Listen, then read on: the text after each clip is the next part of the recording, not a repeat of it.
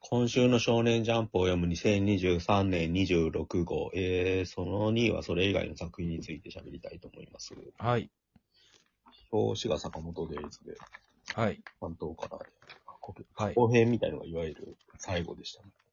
そうですね。うん。赤尾が魅力的に描かれて、うん。なんか最初の方性別よくわかんなかったんですけど、はい途中から、ああうん、女性なんだっていうことがうん。分かったっていううん。感じでしたね。うん今週かというよりか、まあ何週か前からですけど、うん俺的には。赤尾リオン、リオンってわかんないんですか性別が。ああ、はうん。で、作画的にもなんかあの、胸があるのかないのかもよくわかんない書き方をしてたんうで、ん最初の方。い。うん。はい。でまあ、バトル、バトルですけど。さっきのジュースもそうだけど、やっぱ背景の書き込みすごいっすよね。うん。あ、こ坂本デイズの場合、アクションもすごいけど、なんか、うん、なんか異常な進化を遂げちゃったんだなって思う。なん かこういうジャンプうって、ん。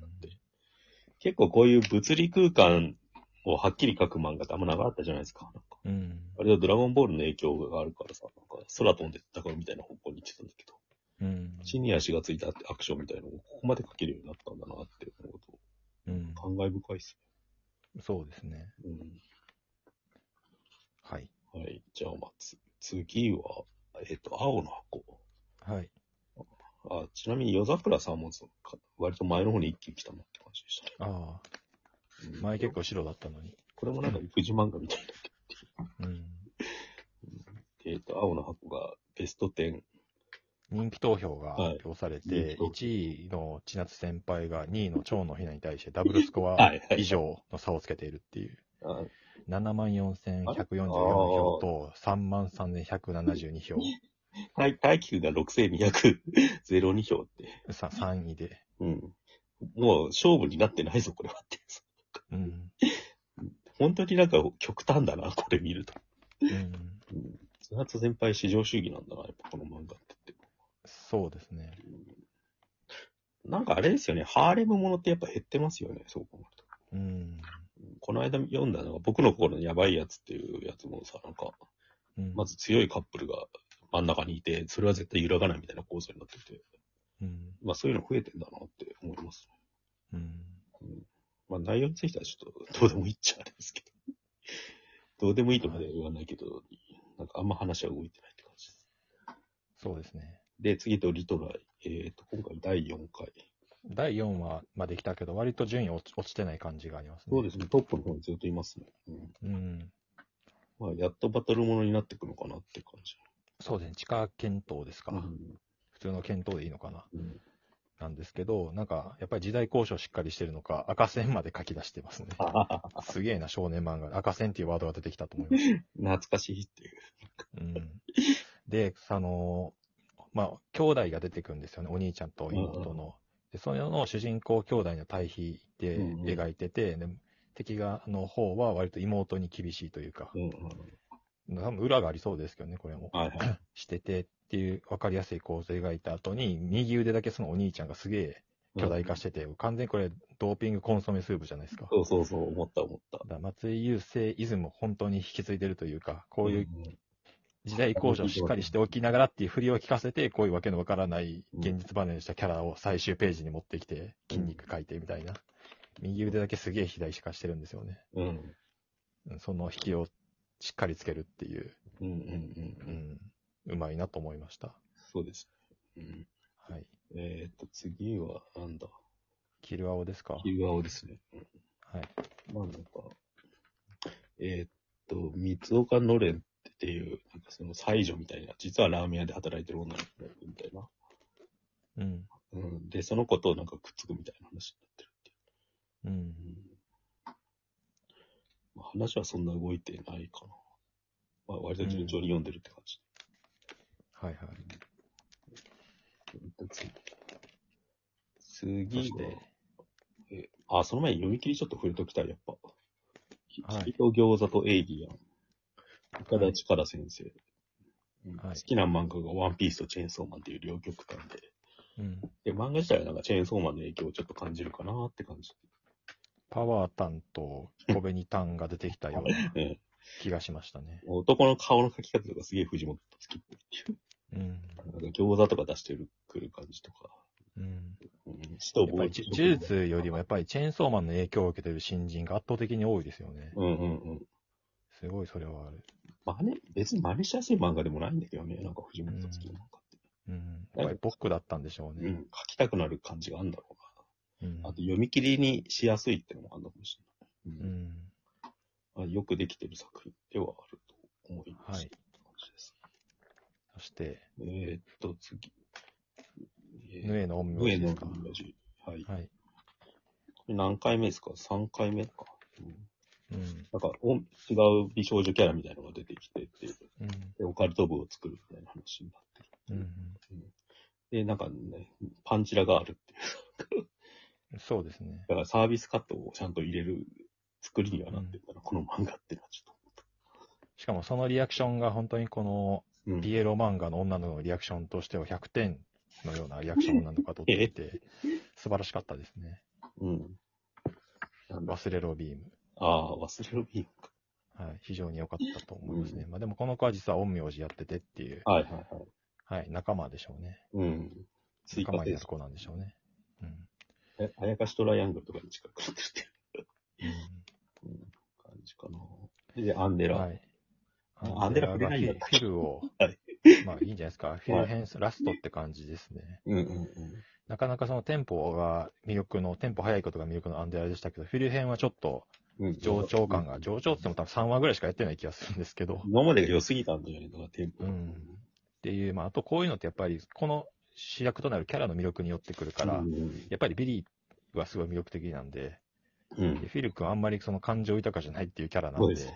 っていうのもあるから、うん、なんかこう持つ親の立場から見たはいはい。時にた、うん。もうちょっと楽しめたかもしれないですけど、うん、でもまあ面白いですけどね。まあね。うんはい。で、これ結構あと20何人否定能力者いるから、はい。まだまだひ仲間さ集めをしないといけないんで、うんうん。はい。次誰かなっていうのは楽しみですけど、はい。はい。えで、天幕記念は。で、まあ、っていうのは、まあ映画取り出したんだけど、なんか急に登場人物が増えたというか、うんまあ今までもいたんだろうけど、そのなんか、映画部かなんかのスタッフみたいなやつがずずらっと一気に出たっていう。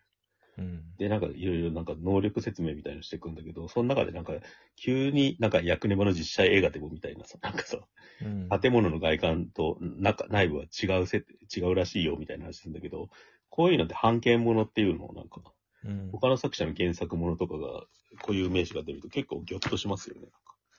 両津関技師とか言ってますからそうね。そうあとランケーえはイラス、イラスト自体も出てくるんですよね。うんまあ、本人が、この作者自体が逆ネバのキャラを、仕様の3人を書いてるんですけど、そうんの、天天才とかじゃなくて、はいはい。うん、ジャンプ漫画はありみたいな感じで、そう結構どんどん引用していくんだな、みたいな。なんかプラモっていうのが、プラモとミニ四駆で出てるけど、ガンダムっぽいけどガンダムじゃないっていうさ、うん。プラモは。うんうん。あとはなんか、C の葵っていうキャラクターが出てきて、なんか、長女の次女の説明が入るっていうさ、なんか、うん、だからこの辺はなんか本当に、お色気要因的な、なんか、方向で。そうですね。やっぱ先週は水着はい会だったんですけど、今週一切水着とかなくて、やっぱり先週の方が良かったなっていう思ったんで、やっぱりこの作者はエロがあるべきだなっていうふうに思いますね。だからこの新しくできた女の子キャラも、どんどんそういうエロ要因として使っていけばいいんじゃないかなってうん、青少年に向けて書いていってほしいなと思いますけど。映画ものとしてなんか、いまいち弾き切れてないって感じはどっかあるんだよね。そうですね。まあなんかもう最近というか近年も増えてますけど、もう本当スマホ一つ、タブレットだけで映画撮れてしまうよみたいなものをリアルに書いていこうとしてるところは、うそん。れなるジャンプで読めるのはちょっと嬉しいなと思ってますけど。ほど。うん。この辺のなんか、え映画ものとしてどうなるかですよね。だから、こうん。の人は。で、えっ、と、次が逃げ上手。はい。まあなんか、この間の中仙台の乱は一回終わって、なんか、うん。ガウジの話になってるんだけど、まあ相変わらずなんか、やべ、なんだこのキャラクターはっていう、なんか、うんうん。それ、それ、うん。で体、に刃を自分、自ら突きつけても、うん全部その主要な臓器とかは避けて通るような、ものすごい運の良さの持ち主だから、一切致命傷にならないみたいな。うわー、嫌だよ、超敵認定されちゃったよって言いながら腹刺してるんですよ、パス。ザクザクザクザク。体温ある味方と戦いたくないよとか言ってね。うん。強いんだか弱いんだかわかんないやつって言って。で、その方ですすぐ切り、気持ち切り替えて曲げす切っちゃったり。そうですね。その主人公の方もこの間髪の毛切ったんで、うんまあこれでようやく、なんていうか、新章突入感がお互いうん出るっていう感じがしますよね。うんカリスマ美容、カリスマっていうか、なんか、やばいやつの書き方、本当は松井優介がうまいなってそうです思いねま。すね。悪のカリスマ。うん。はい。で、えっ、と、チェーンソーマン。はさいっ。きちょっと喋っちゃったんですけど、うん。まあなんかそれ、バイクで、なんか走りながら戦うみたいな話なんだけど、うこんれもなんか作画が異常にすごいっていう。うん。本当にビルの描写だ、ビルのなんかそのが、こ破片が飛び散る描写とかを細かく書いてるんですよ。うん。これはなんかずっとよ見てられるっていうか、本当アキラクラスですよね、これね。なんかそうですね。アシスタントを頑張ってるって感じですね。どういう風に書いてんだろうって思いますよね。うん。ビルが倒壊するアクションを見てるだけでも楽しめる。逆に言うとストーリーは全然進んでないんですけど。まあでもなんか 3D モデルを作るなんかわかんないですけど、ソフトとか使ってるんですかね。そうなのかななんかこの巨大ビルがなんかと、急に宙に浮いて見開きになってるやつはそんな感じしますけどね。なんかうん。ちょっとジオラマっぽい映画なんか。うん。だから、本当はス 3D みたいので立体的に作ったのを文字、なんか絵に起こしてるのかなって気がちょっとしますね。うん。こういう意味では書きやすくはなってんだろうね。こういう複雑な背景って。うん。